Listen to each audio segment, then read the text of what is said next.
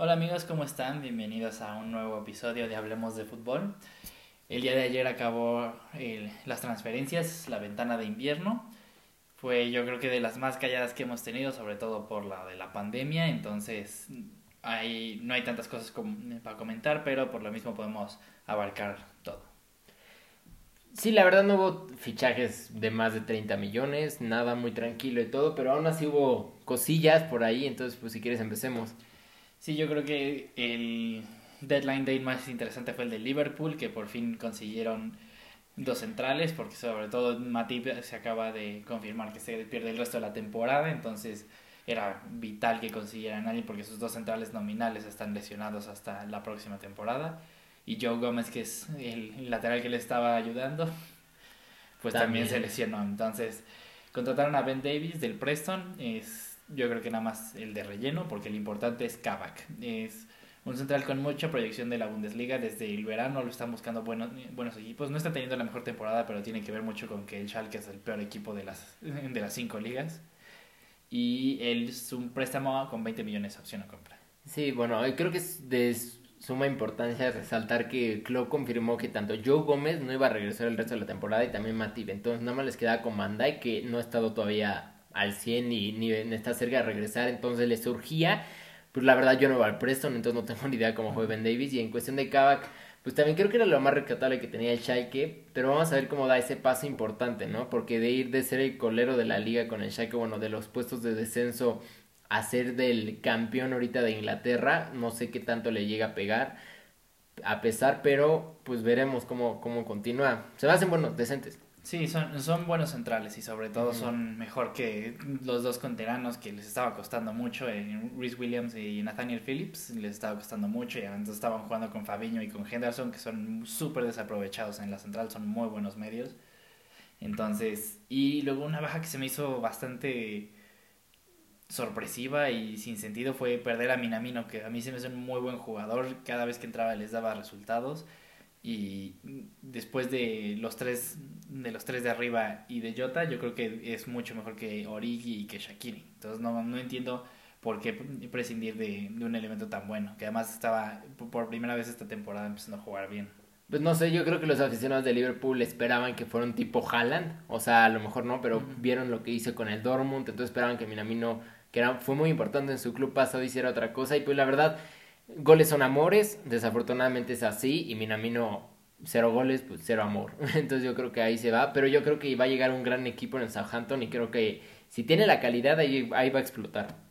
Sí, es un equipo que muy bien trabajado y justo cuando hicimos nuestras predicciones de, de fichajes hablamos de que el Southampton necesita un, extremo creativo y yo creo que es justo lo que es Minamino.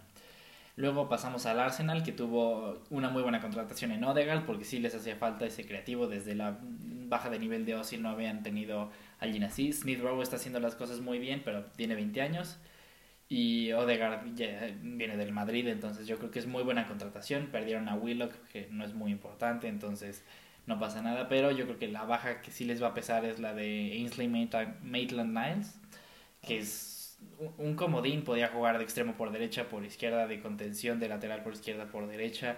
Jugaba de todo y francamente no tienen un jugador así en la plantilla. Se me hizo una pérdida muy tonta. Pero bueno, nada más es préstamo sin opción a compra al West Brom. Sí, estaba siendo titular en los primeros partidos de la temporada, se vio su baja de juego y creo que por eso se da la, la opción a préstamo. Odegaard se me hace un gran fichaje, la verdad, pero pues también no viene de jugar nada en el Madrid, jugó pues casi nada de minutos, entonces veremos otra vez cómo llega a una nueva a una nueva liga y todo, pero trae sumamente calidad y si hace algo similar de lo que hizo Ceballos, pues creo que le va a servir a Arteta. Y seguimos con el United. Diallo, de 18 años, esta contratación se sabía desde hace 6 meses, pero ya por fin llegó su base de trabajo, entonces ya puede jugar, que es de 18 años. Vamos a ver, no creo que juegue mucho, porque sobre todo ahorita que Marcial y Rashford ya también se adaptaron a poder jugar por la derecha y Cavani está haciendo las cosas muy bien, entonces no creo que tenga muchos minutos y Greenwood yo creo que está todavía por encima de él. Y eh, perdieron a Rojo, que era algo muy importante porque era de los salarios más altos del equipo y no jugaba nada. Y Lingard en préstamo al West Ham, que yo creo que es un jugador ya no jugaba. Es muy promedio, no tenía ni que estar ahí, jugaba la posición de Bruno Fernández, de los mejores tres jugadores ahorita de la liga. Entonces yo creo que pues, no pierde mucho. Y los Wolves contrataron a William José, al menos de reemplazo de corto plazo en lo que Raúl Jiménez regresa a las canchas. Sí, yo creo que United, pues, ni pena ni gloria en el mercado Super X, la de diálogo, pues, pagaron mucho por él, pero para ver las inferiores cómo le va y el de Wolves era necesario, o sea, realmente creo que la baja de Raúl Jiménez estaba pesando demasiado, hoy ganaron por la mínima el Arsenal y eso porque el David Luis fue expulsado, si no el Arsenal hubiera ganado, estaba jugando muy bien. Y pues veremos cómo le va a William José.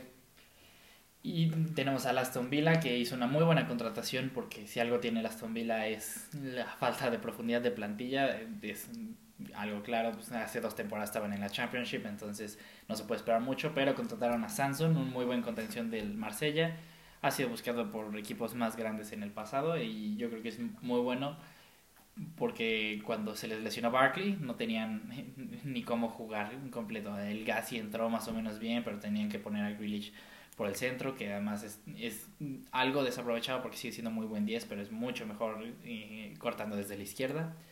Entonces esto les da algo de profundidad también si Douglas Luis o si McGinn se lesionan. Yo creo que es muy buena, muy buena contratación. Y además es un, es un jugador de buen nivel, sobre todo para un equipo de media tabla como el Villa.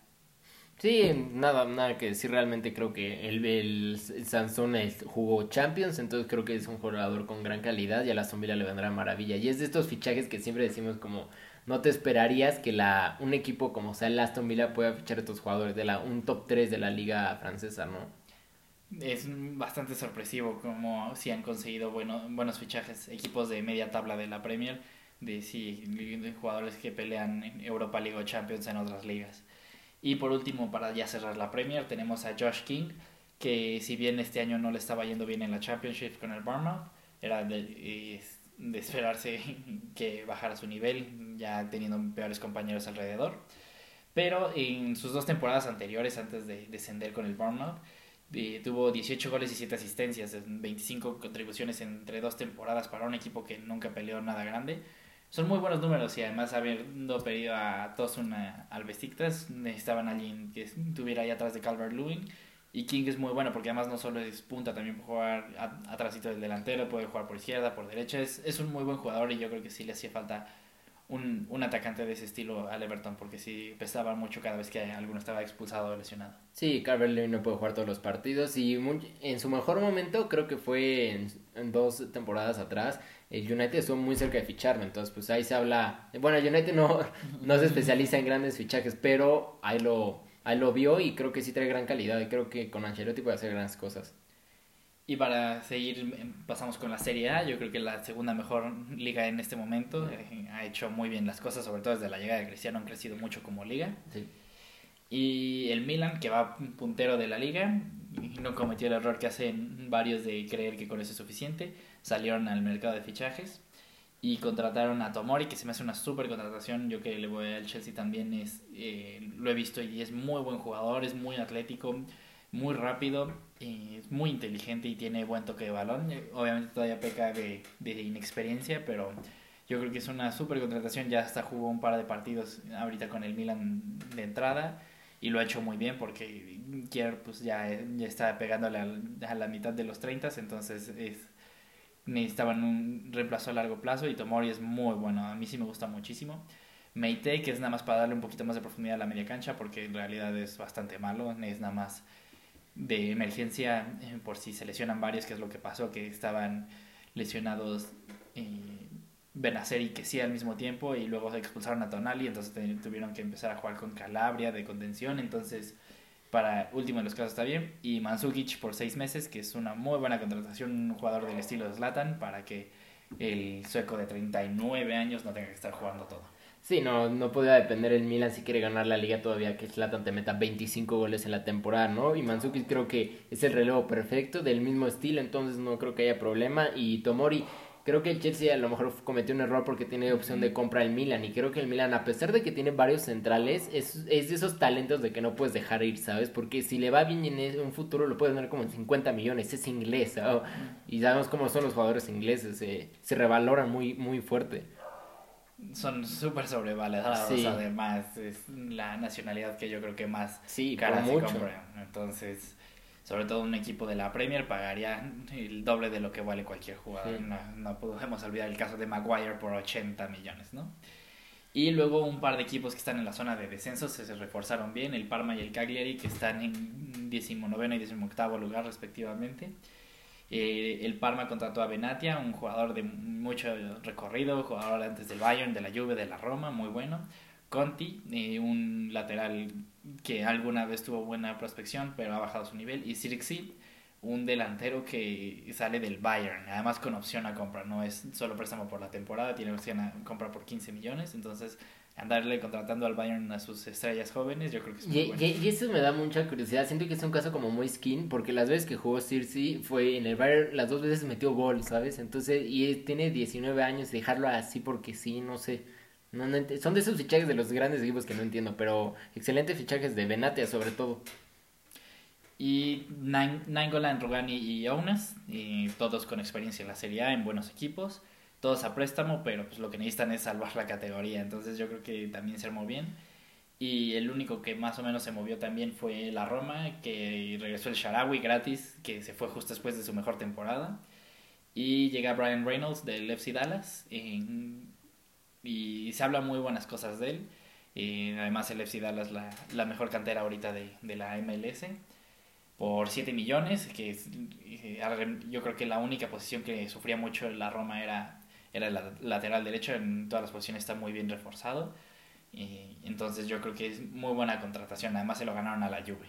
Sí, creo, y la Roma está jugando muy bien, realmente está está luchando puestos de Champions y está teniendo un gran nivel con, ya lo hemos hablado, en Kitarayan está jugando a su nivel como los que están en el Dortmund. Y el Sharawi yo creo que todavía es para reforzar más esas bandas que tenían. Y Ryan Reynolds que desde la desde la salida de Florencia y la Roma no tenía ahí un lateral derecho fijo, entonces creo que les va a servir mucho. Y grandes fichajes de la Roma, me gustaron mucho. Pasamos a la liga, donde el Atlético también, lo mismo que el Milan, se reforzó eh, creo que fue la contratación más cara de este mercado de fichajes. Bueno, posible, porque es préstamo con opción a compra. Y es Dembélé, de, de Lyon, que a pesar de que no estaba teniendo su mejor temporada en la, en la 2021, es un jugador que ya hemos visto que tiene mucha calidad. Desde sus tiempos en el Celtic lo han buscado en media Europa. Y esto fue por la baja de Diego Costa, que se terminó el contrato por, por acuerdo mutuo y y el Ariete español no ha encontrado equipo todavía. Sí, no, veremos cómo cae Dembele, creo que le hacía falta ese paso si quería llegar a otro nivel. 30 millones se me hace demasiado, pero obviamente es hasta la opción, veremos cómo, cómo termina. Y yo creo que el Atlético lo que necesitaba otro cambio para seguir luchando la liga que no se les puede escapar, o sea, por nada no se puede escapar. Sí, tiene partidos por jugar y le llevan 10 puntos al segundo lugar y no se ve como que el Barça o el Sevilla estén en el mejor momento como para rebasarlos. Entonces, el Sevilla, aún así, eh, tuvo la alta del Papu Gómez, que es una gran contratación, que sea un veterano, es un jugador con muchísima calidad. Y el Getafe también se reforzó bien, que la temporada pasada estaba peleando hasta puestos de Champions y ahorita está casi en el descenso. Entonces, la, los préstamos de Cubo y de Leña del del Real y del Barça son buenas contrataciones para, para poder regresar a la pelea. Yo creo que más que nada, sí, el Getafe necesitaba esto, otra calidad aparte, porque juegan muy defensivo, ya Leñado otra vez le da juego toque al balón y Cubo sobre todo salida de creatividad. Pero yo el Papo Gómez me encantó el Sevilla, lo, se habló demasiado de qué equipo. Yo pensé que iba a acabar en otro de la Serie al final no fue así. Yo creo que con este fichaje el Sevilla asegura top 4, seguro porque andan en muy buena racha y si el Papu Gómez empieza a encontrar en el equipo, yo creo que el equipo va a volar. Y pues veremos el Sevilla, en una de esas se puede meter top 2, o sea, creo que puede acabar como sublíder de la, de la, de la liga. Sí, además juega muy bien y no, no se ve que, que estén bajando, que están retomando el nivel que, que tenían la temporada pasada.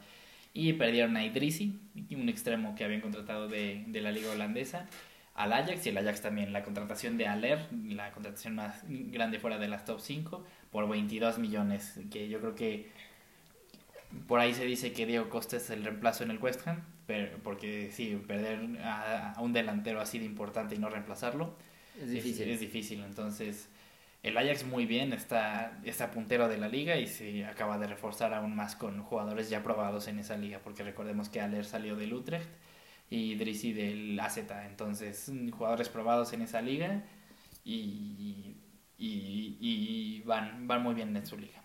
Sí, después para finalizar, el Valencia por fin hizo fichajes, no sé si han visto nuestro video, pero hemos hablado del Valencia al principio en nuestro podcast. Y la verdad llevaba rato que no fichaba y bueno, no fichó nadie que hayan pagado dinero, fueron préstamos, pero el que más me interesa es Ferro, el central del Benfica, se hablaron muy grandes cosas de él y tiene 22 años, entonces yo creo que le va a ayudar mucho ya que esa central necesitaba ayuda porque hubo Magalón o Guillamón, Guillamón no podía ser el referente y también Cotrone, que a ver si ya se encuentra porque yo tenía muchas esperanzas él en el Milan, no funcionó, en el Wolverhampton no funcionó, en la Fiore tampoco funcionó, veremos si aquí otra vez puede hacer algo.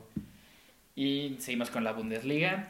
Para mí el mejor fichaje de, de invierno fue Soboslai al Salzburg, se movió dentro de la familia de Red Bull es un jugador que me encanta. Números ridículos para jugar de extremo es, es, un es atípico porque es un jugador muy grandote, muy fuerte, pero es muy creativo, tiene muy buen toque de balón, muy buena pelota parada. Lo vimos en la Champions en la primera mitad como le metió gol al Atlético y, y en general fue el mejor jugador del Salzburg y a mí me encanta y se me hace se me hace que es la contratación más importante porque sí es además de 20 años un jugador con muchísimo futuro que sabemos que además el, el Leipzig sabe desarrollar jugadores Sí, excelente fichaje y, para que el Leipzig es de los mejores equipos que hace fichajes a tono, sobre todo este me gusta mucho, esta temporada me encantó en Kunku, entonces Dani Olmo, entonces creo que le han dado clic. Después el otro Luka Jovic, que creo que todos los aficionados del Madrid se han de estar enojando, no sé cómo se han de sentir que al primer minuto que entra meta gol, lleva tres goles, entonces creo que le, necesitaba Jovic eso, esa cantidad de confianza, y yo lo que espero más que nada es que no regrese al Madrid, o sea, yo creo que su etapa en Madrid ya acabó, si quiere el Madrid podría revenderlo, es lo que estaría buscando, ¿no? ¿Tú cómo ves? Sí, yo creo que mm, sacarle lo más después de pagar 60 millones por un jugador que tuvo una temporada buena, y además que no entra en el esquema del Madrid porque el Madrid no es un equipo que se entra y que el rema, y, que le y que necesite un rematador.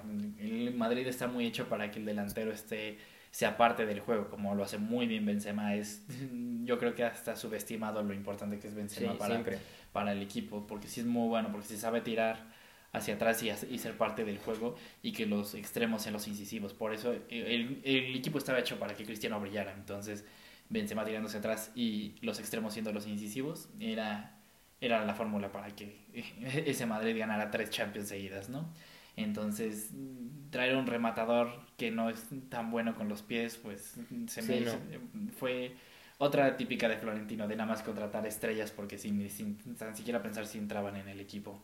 Pero sí, yo creo que después de 80 minutos ya metió más goles que año y medio con el Madrid está en, donde debe estar. Ojalá se quede. Pues yo creo que si se va a Haaland sería una buena opción para el Dortmund porque ya está en la liga. Pero así no creo que debería regresar. Y eh, dos equipos que se esperaba mucho más de ellos, el Schalke y el Hertha.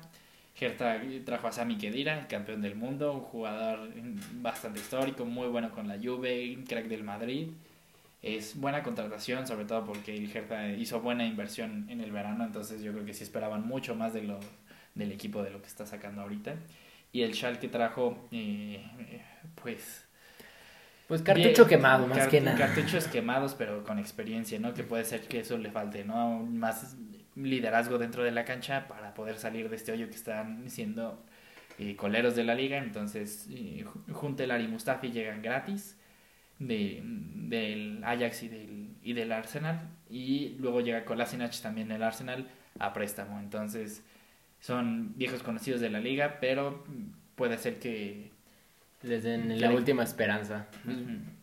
Y el Leverkusen se reforzó también bien. Eh, de Mane Gray por 2 millones además pues no es gran apuesta. Le da profundidad en las bandas porque nada más estaba Diaby y Bailey. Entonces le da, le da profundidad. Y Fosumensa, que es otro, otro típico jugador como Dean, fue jugar central, de lateral, de contención, entonces siempre son buenos para tener en tu equipo. Y Frimpong, que por lo que entendí se lo ganó a la Roma, antes de buscar a Reynolds estaban atrás de Frimpong, que es lateral del Celtic, muy bueno, chaparrito, rápido, como Lamptey, el, de, el, del Brighton. Y lo vi jugar en la Europa League contra el Milan y es muy bueno, sabe llegar muy bien a línea de fondo, tira buenos centros, es muy buen jugador. Entonces el Leverkusen quiere mantenerse en la pelea, al menos para asegurar Champions. Sí, bueno, lo importante de este lateral es que no, no fue nada barato, costó 11 millones de los fichajes más caros en, en esta ventana, entonces creo que tiene gran proyección y ojo con el Leverkusen que si se mete a Champions y eso es un gran equipo, es un equipo lindo y juega muy directo, me gusta mucho. Sí, le pasó por encima al Dortmund. Si no hubiera sido por ese error en el último minuto, pudo hasta haberle sacado el resultado al Bayern. En algún punto fueron los líderes de la liga. Están, están jugando muy bien, pero sí les hace falta un poquito más. Y ya por último, la Liga 1 de Francia. Ligue 1. Y el Niza se reforzó muy bien. Otro equipo como el Hertha, que le metieron mucho dinero en el verano, pero no ha jalado. Trajeron dos centrales con mucho futuro, pero a préstamo eh, Saliba del Arsenal, que yo no entiendo cómo no juega. Sí, Y Todibo del Barça, que lo mandaron al Benfica, no jugó nada. Y, y entonces tienen ya una pareja centrales con mucho futuro. Entonces, a ver si les, les sale bien. Y el Mónaco trajo una de las presuntas promesas de la liga belga, Diata, que además les costó 20 millones por un jugador de 21 años que no juega en una liga importante. Yo creo que es una apuesta muy grande. Veremos si les sale.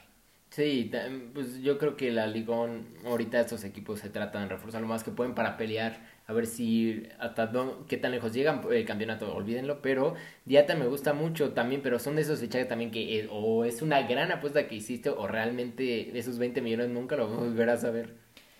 Y por último, yo el tema más controversial de esta, de esta ventana de fichajes fue el Marsella que está muy cerca de puestos de Champions y no está muy lejos de hecho del campeonato. Está muy cerrada la, la pelea arriba. Ahorita está no hay ni tres puntos entre el 1, 2 y 3 y el Marsella está eh, a un partido de ellos. Entonces mm, se quisieron reforzar, trajeron a Milik, que es muy bueno. Yo creo que sobre Benedetto es muchísimo mejor.